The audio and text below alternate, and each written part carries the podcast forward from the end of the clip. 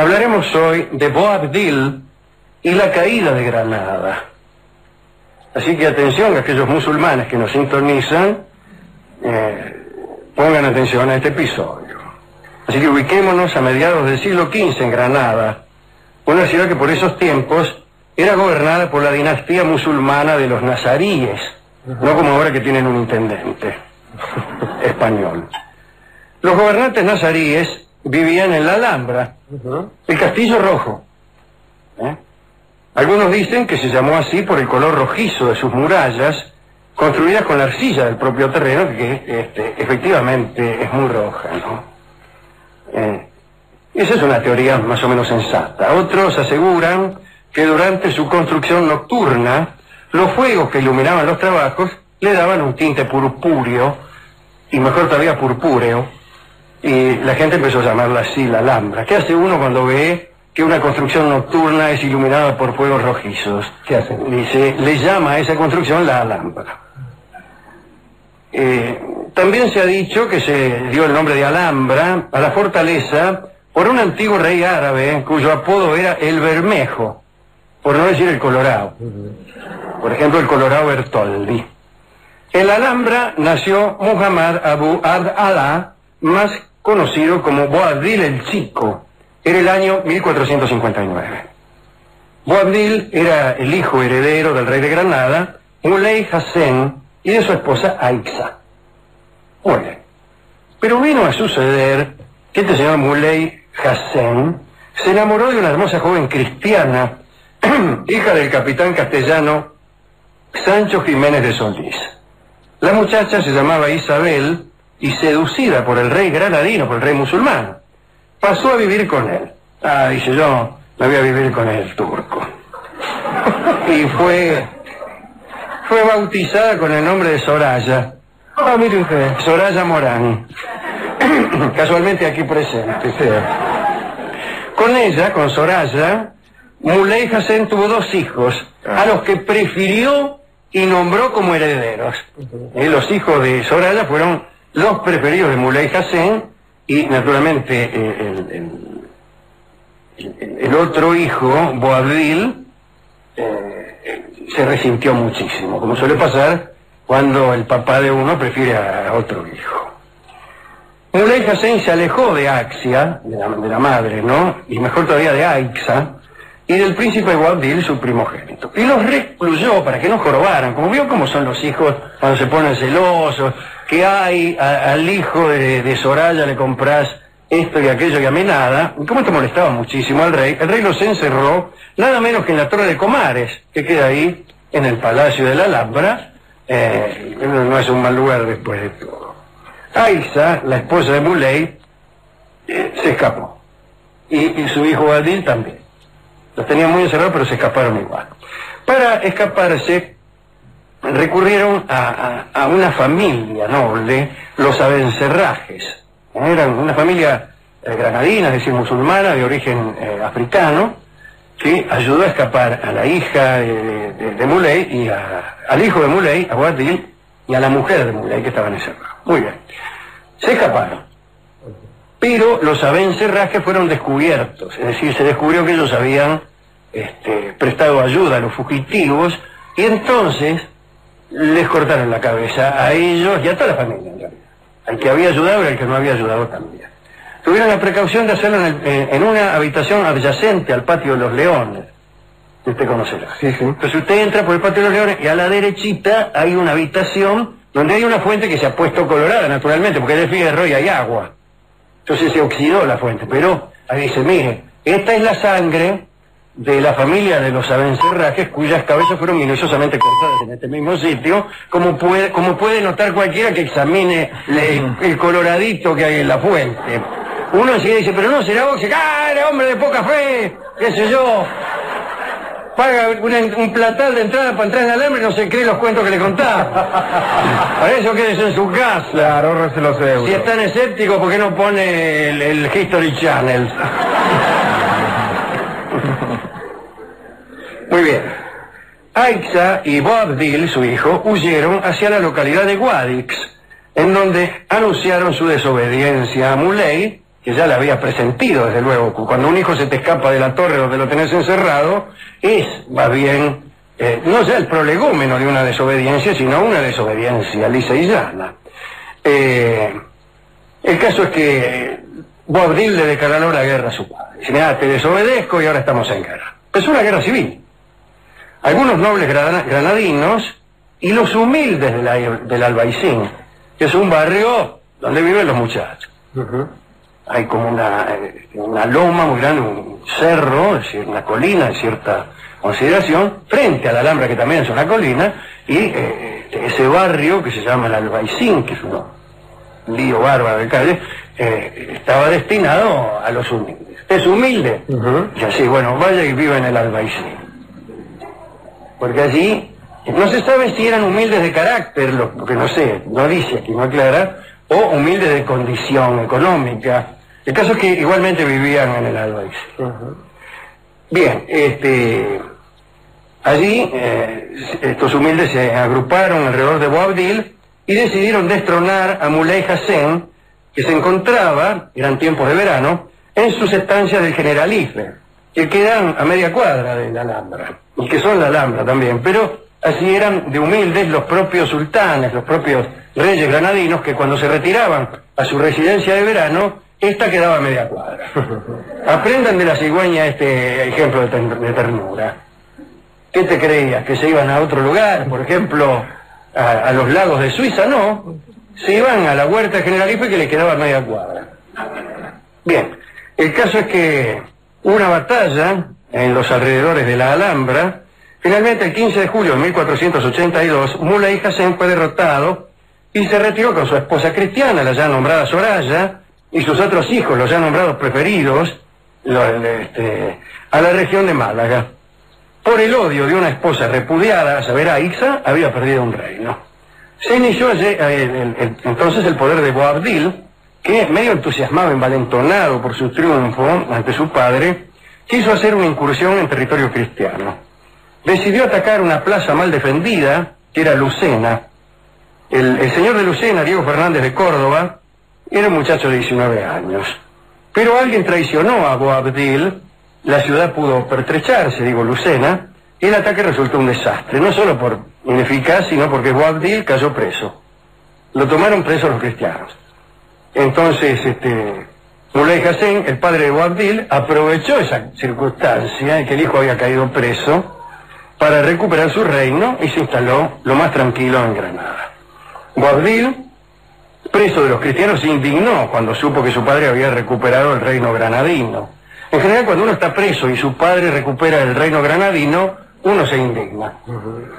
No se lo digo por experiencia propia, porque si bien yo he estado preso, mi padre jamás recuperó el reino granadino. Ni tal porque tampoco lo había perdido. Claro. Eso me dijo una vez mi padre. Dice, ¿cómo querés que recupere el reino granadino si ni siquiera lo he perdido? Tienes razón, le dije yo, agarrándome a la reja de la cárcel.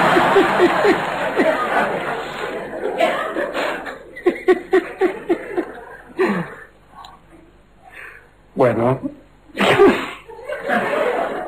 Este, las condiciones en que estaba preso Boabdil fueron terribles porque tuvo que eh, pagar un rescate, entregar hijos que ya había tenido como, como, como rehenes, unas condiciones muy, muy humillantes, ¿no es cierto? Los reyes católicos, eh, eso sí, se comprometieron a asistirlo en la recuperación de su reino. Dice, nosotros te vamos a alargar, vos nos vas a dar una guita, nos vas a dejar unos hijos como rehenes, unos parientes, qué sé yo, y nosotros te vamos a ayudar a que recuperes el reino que está usurpando tu padre. Le metían cizaña Este, bueno, así lo hicieron. Muley Hassan otra vez fue echado. Y Boabdil fue restaurado en el trono con ayuda de, los cristianos. Pero, este, en realidad, los reyes católicos lo habían puesto a este Boabdil porque sabían que era medio gilastro y que no, tenía mucho poder. Eh, además, el odio de los musulmanes que no toleraban la entrega de Boabdil produjo una nueva guerra civil en Granada que debilitó completamente a la dinastía nazarí.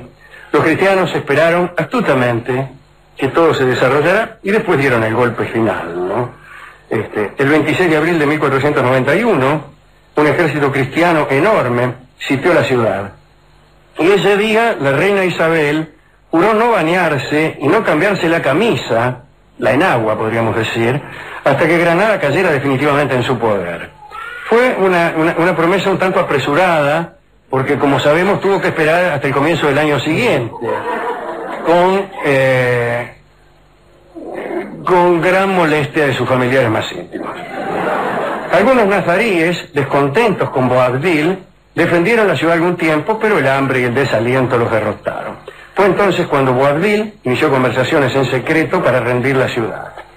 En la noche del 1 al 2 de enero de 1492, visires de Boabdil se reunieron con el gran comendador de León, don Gutiérrez de Cárdenas, y otros mayorengos castellanos.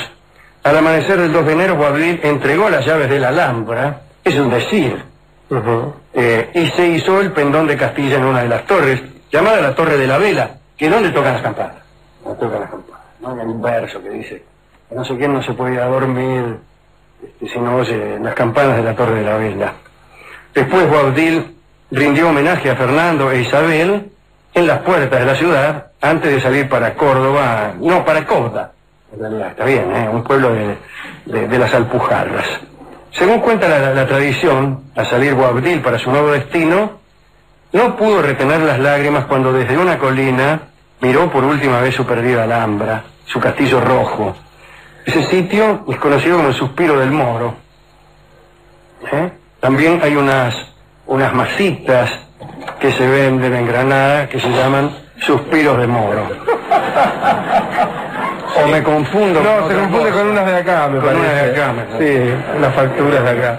Y fue en ese momento cuando su madre, Aixa, que había quedado eclipsada desde el comienzo de esta charla, le dirigió las célebres palabras.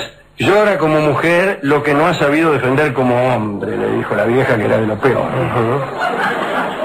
Se fueron, se fueron probablemente por la calle de los tristes, ¿eh? a orillas del Darro, así se llama todavía hoy la calle, porque dice que por ahí se fueron los moros después de la derrota. Eh, están ahí otra vez los moros, los moros los árabes. Los moros es como dicen con cierto desprecio eh, algunos por ahí, ¿no? Después de la caída de Granada y luego de su paso por las Alpujarras, Boabdil vivió dignamente en Fez y al servicio del sultán de aquella ciudad, murió combatiendo en otra batalla, pero eso ya es otra historia. Ya en Granada estaban instalados los reyes católicos y ya empezaron la- las construcciones eh, eh, que tenían eh, un cierto afán de escarmiento estético. ¿no? al lado de los delicados eh, edificios de madera y yeso de, de los, de los árabes, eh, ahí los españoles mandaron unos edificios renacentistas de piedra, como para que tuvieran, y medio para taparle la vista y para jorobar. Pero bueno, es así, es así. Este, esta es la historia de Boabdil, de y finalmente es una historia de amor. Ustedes como una dinastía se debilita por este líos de familia. Yo como son los líos de... Por eso yo, cuando se arma un lío en la familia, enseguida trato de zanjar las disputas y les digo, ¿qué quieren? Que se debilite la dinastía y que nos invadan los españoles. ¿Y qué dice Que su construyan familia? supermercados. Allí donde nosotros construíamos palacios moriscos. Ajá. Este, me dicen, no, no, y entonces inmediatamente, ante esa amenaza, eh, los tíos, los sobrinos, los que están a favor de un tío se ponen este, a favor de los dos, etcétera, etcétera. Cosas, cosas que suelen ocurrir. ¿no? Pero en ese tiempo no tenían esa sabiduría. Claro. Y por eso les pasó lo que les pasó. Y esta, esta historia tiene una moraleja, es decir, este programa es un programa de moralejas continuas. ¿Cómo podría leerse esta moraleja? Bueno, si eres el sultán de Granada, trata de no hacer diferencia entre tus hijos, porque podría ser que uno de ellos, indignado, te derrocara, transara luego con los españoles y de este modo perdieras la Alhambra. Un poco compleja, digo, la moraleja y no se adapta. Lo es, lo es, lo es. No, no, no, no es muy útil. A usted le gustan más las moralejas respecto a cómo adelgazar. Claro. Bueno, no, no, no encuentro de qué manera este relato que le he contado podría servir para inducir a alguien a adelgazar.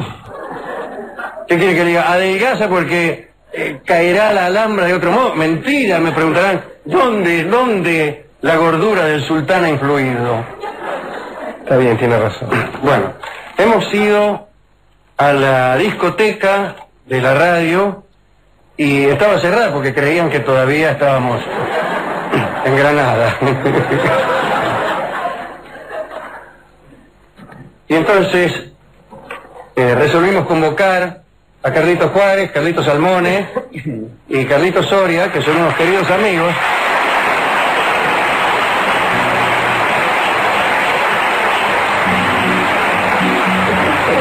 para que me ayudaran a cantar una canción alusiva, ya que la Alhambra es el Castillo Rojo, me pareció que Milonga en Rojo no estaba tan mal. Pediré, sin embargo, disculpas porque unas, este, unos disgustos de última hora es probable que hayan perjudicado de algún modo la voz, pero trataremos de hacerlo eh, respetuosamente, como ustedes merecen. Milonga en rojo es una milonga escrita eh, en recordación de la caída de la Alhambra, pero el letrista disimula con toda eficacia la naturaleza de sus versos, de modo tal que uno cree escuchar otra historia. Vamos, adelante.